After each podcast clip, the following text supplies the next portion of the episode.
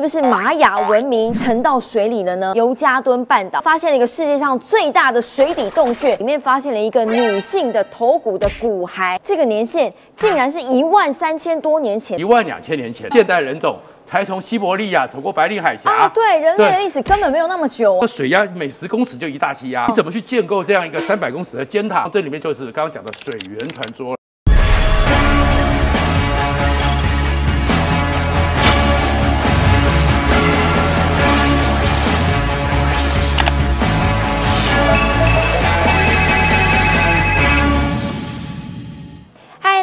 欢迎收看《九四幺克苏之权力游戏》这一集要告诉你啊，难道水底真的有人类或者是生物生存吗？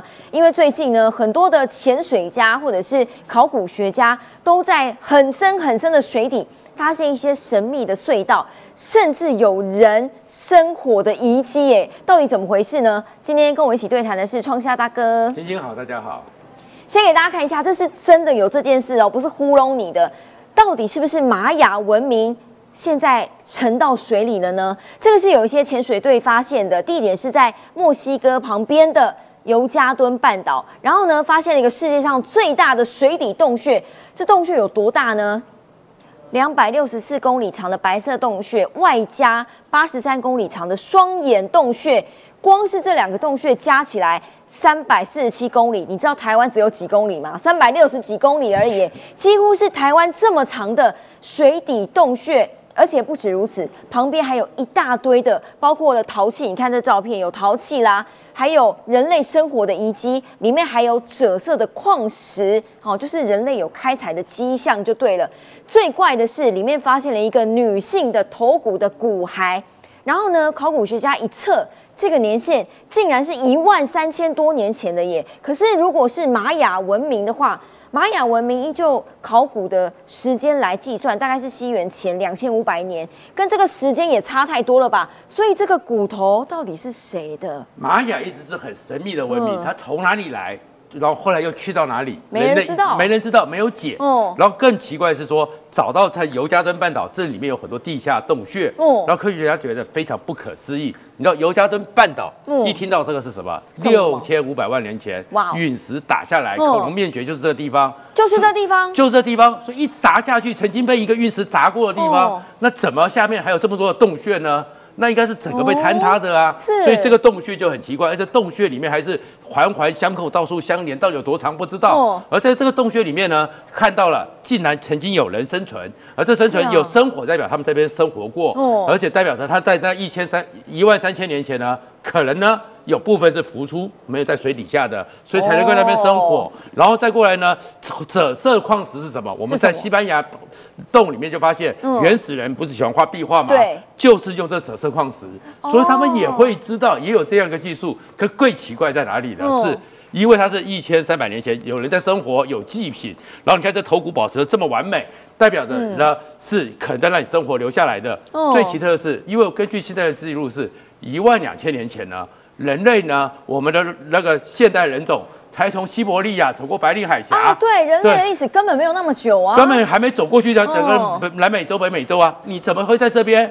他们这些人难道不是那边过来的，哎还是其他的人种早就在这边生存了哦？有可能哦，到底是人类还是其他的生物，亦或是不是人类的生物吗？真的有可能吗？这个是现在这个地方刚刚下面的那个水洞，上面的就是这个天井，哈、这个是。玛雅人俗称它是通往阴间之路，就是他们会把一些祖先呐、或者是一些生人丢到这个洞里面去，然后呢，他们觉得这个是他们重生的道路，这是一个习俗啦。不过那个头骨会不会就是因为他们一直丢下去啊？其实不只是刚刚那个地方有头骨，你是说不是羽蛇神庙吗？哦然后现在用透地雷然后探下去，下面也是有溶洞。然也有后也也有溶洞，他们也找到入口了。嗯科学家在前两年的时候，所以前一段时间也公布出来，里面也是有陶器，也是有头骨，哎也是有尸骨，而且更奇特是什么？那里面呢，嗯都不是骨头断掉了，有刀伤，有各种伤的人。那是什么？那就代表不是战俘。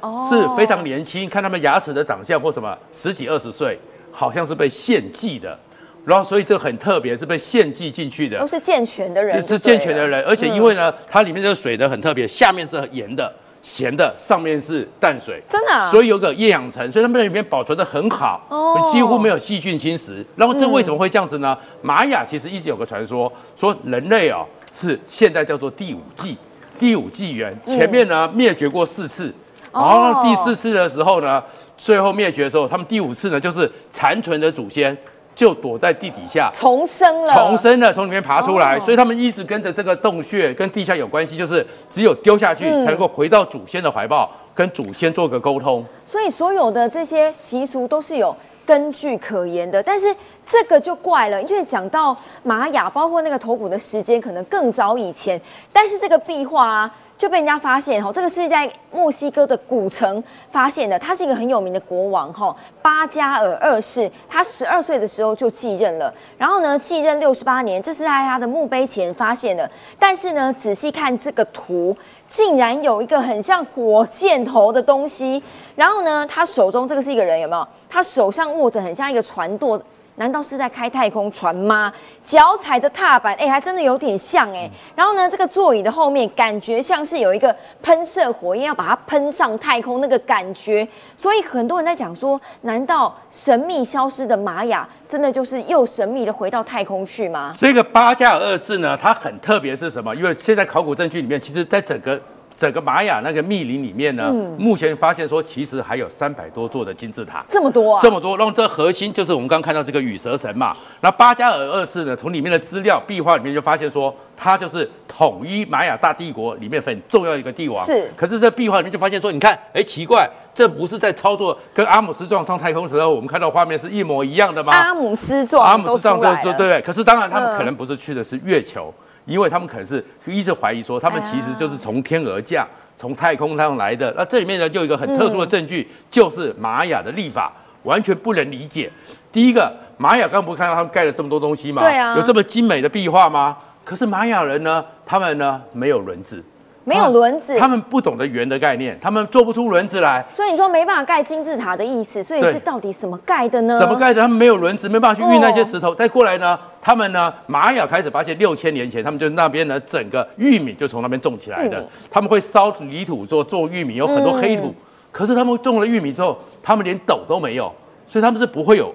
度量的粮食的度量，他们是不会有的。哦可是他们留下来的很奇怪历法，就是卓金历、哈布历，有用太阳为历法的，我们可以理解。哦月亮可以为历法的，就是我们的阳历跟阴历阴历嘛，但是还有一个是用金星历。就是浊金历，浊金历用金星历就很奇怪了，你怎么会有用个金星金做星哎，做金星呢？那金星为什么奇怪？因为金星曾经说，过去的金星就是现在的地球，因为金星一直被说法，可能呢，在它没有变这么热之前呢，它也是跟地球一样，它大小跟地球差不多，嗯然后事实上跟地球一样，是不是有生物存在？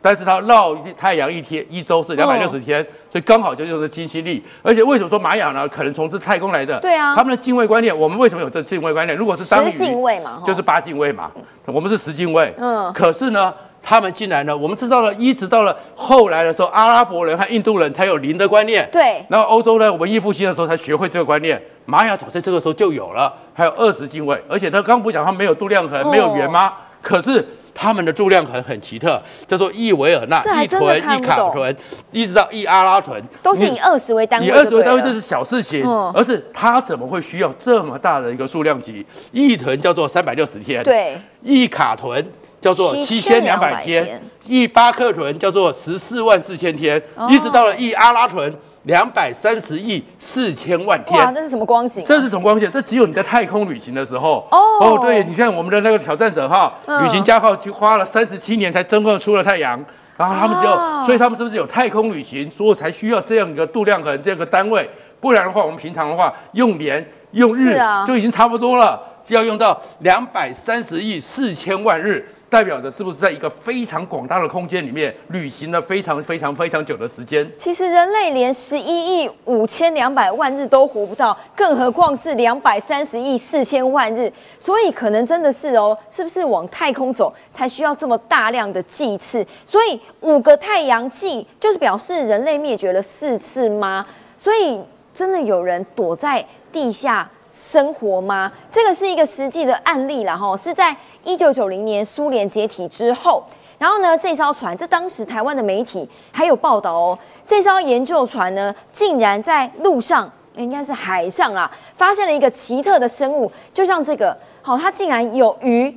但是看起来又像个小孩子，但是你有腮，然后你皮肤不像人类一样光滑，它是有鳞片的。然后呢，不知道它是讲哪一国的语言。报道有此一说了哈，他一被抓起来之后，就是发出了一种海豚的叫声，高音频的。但是之后，他跟这些研究人员说：“哦，我来自亚特兰提斯，拜托放了我吧。”当时的报道是说，这些亚特兰提斯的居民就在海底生存，而且平均寿命三百岁。真的有这件事吗？亚特兰提斯就是柏拉图讲过之后，大家就一直想说，到底有没有这个地方存存在？然后就在海里面，叫做消失的第八大陆嘛。第八大陆。第八大陆嘛。可第八大陆之后呢？这个是在一九六二年，这是当时台湾的报纸。对。之后特别有报道，就是说他们是在古巴外海，苏联的科考船去的时候呢，突然之间呢，就看到有一个像一个这个小孩子呢，载浮载沉。第一次他们想捕他，没捕到。第二次，他们就故意射了饵，结果小孩子好奇，可以看这是什么东西，网就把它补起来了。然后补起来之后，就刚开始就是讲的，发出了像金鱼、那个海豚的这个叫声，而这叫声吱吱吱，但是一下子之后，他很快的就学会了俄罗斯的语言，开始跟他们沟通。然后沟通的时候呢，他有腮，皮肤有鳞片，然后这边还有一个这个好像有一个角的一个地方，然后就跟他讲说，我来自于亚特兰提斯，然后这里面呢。大概每个人平均都寿命三百年，然后我们坐在海底最底层。那有时候我们也会上来看看你们上面的世界变成什么样子了。然后你放我走，我会把你亚特兰提斯的一些科技交给你。哦，我们这样子。然后结果俄罗斯人呢很狠，就欺骗他说好，好的话他以为就可以了。一松懈之后，五花大绑，绑了以后藏在俄罗斯国家科学院。哎呀，而直到了一一九九零年苏联解体之后，当时的科学家才讲出这样的事情。可是当时的报道。其实就有出来说，可能有个在海底里面，而且重要的是，我们等一下会讲到的，发出的是海豚音。对，那跟我们人类的某起源的某个传说、某个学说是有关系的。古巴在过去就是百慕达三角嘛，那百慕达三角的时候，我们前面起之前有看到说，哎，你是有看到说有优福专家在上面看到说水里面。是不是有长得像金字塔的东西？海底发现金字塔，所以有人怀疑说，看起来的材质好像是玻璃的，好像是水晶的，但是因为没办法实际探下去，因为雅雅木百慕达太恐怖了，而且还会突然间不见。对，所以没有。但是我们你要看到，我们的在旁边台湾的与那国岛那附近，嗯，不是也有地下的城池吗？对。然后不是也很高吗？嗯，好像是巨人盖的城池吗？然后在太大西洋中间、太平洋中间呢，也曾经发现说，嗯，竟然有高达三百公尺的尖塔。你知道那个水压每十公尺就一大气压哦，你怎么去建构这样一个三百公尺的尖塔？是哎，所以海里面是不是曾经有巨大的建筑？然后这里面就是刚刚讲的水源传说了。因为一直有个说法说，人类呢其实可能是从水里面爬出来的，然后进化成我们这个样子，跟他们讲的第四季、第五季一样。哦，那为什么这个传说？他们来自有一个证据是什么？就跟海豚有关，在非洲那边有一个原始部落。嗯，那原始部落他们很奇特。你知道鱼来的时候，他们到海洋之后，他们就拿着木棍，然后他们就怎么到水里面去捕那么多鱼呢？怎么捕？开始敲木棍。嗯。那敲木棍之后呢，一堆海豚就会出来。哦。然后海豚出来之后，就会开始到处的巡游，然后吐气。嗯。把那个鱼呢包围起来，赶到岸边，赶到这些原始部落他们的渔网里面。然后就把它捕捉起来。那捕捉起来之后呢，原始人再分点的给这些海豚。然后你会发现说，哎，奇怪，人和海豚好像是千年以来就有沟通，就有默契。的好朋友。所以就是根据这个故事，而且这个现象到现在还有，所以就才做水源传说，就是人类可能是因为有时候我们刚刚不是讲吗？刚刚讲说五次的太阳季，不要忘了，我们也五次的大灭绝，地球有五次大灭绝，就是因为地球上地表上。空气太渣了，或怎么样了，活不下去了，就躲到水里面去。然后呢，最后呢，整个地面呢，地表又好了，又爬回来了。哎，这个东西其实，在哺乳类，在动物里面是有证据的。我们现在知道水中的霸王是什么？海豚、金鱼嘛。对。你知道海豚、金鱼的祖先在哪里吗？在哪里？在一九八零年代，在巴基斯坦那边挖到了一些骸骨、一些化石，就发现那是四千五百万年前。然后可能他们的基因、他们的骨骸里面去分析。就是现在鲸鱼的祖先，真的啊！所以它们本来像狼一样大，然后就爬来爬去的，是四脚的。但是就是地球上很难过日子了，下去之后，它就变成了鲸鱼。所以从路上回到水里面很容易。然后另外一个，现在整个地球上最丑的爬虫类，科莫多龙。科摩多龙，那你科莫多龙，你还记得侏罗纪世界吗？嗯那个帝王龙最后不是怎么被灭掉的？水底下不是撑上一个大嘴巴，哦一下子就把它给吃掉了吧？那个是最恐怖的，海中最大的恐怖、嗯叫苍龙，而苍龙的后代，目前从基因上，从要去比对 DNA。就是科莫多龙，又从海里爬回了陆地，嗯这样子转来转去，看起来好像都是有道理的。其实人类的世界、人类的起源跟水里这个神秘的世界，还有非常多值得我们去探索的。接下来每一集都要锁定哦。感谢大家，感谢川大大哥，拜拜，下集见喽。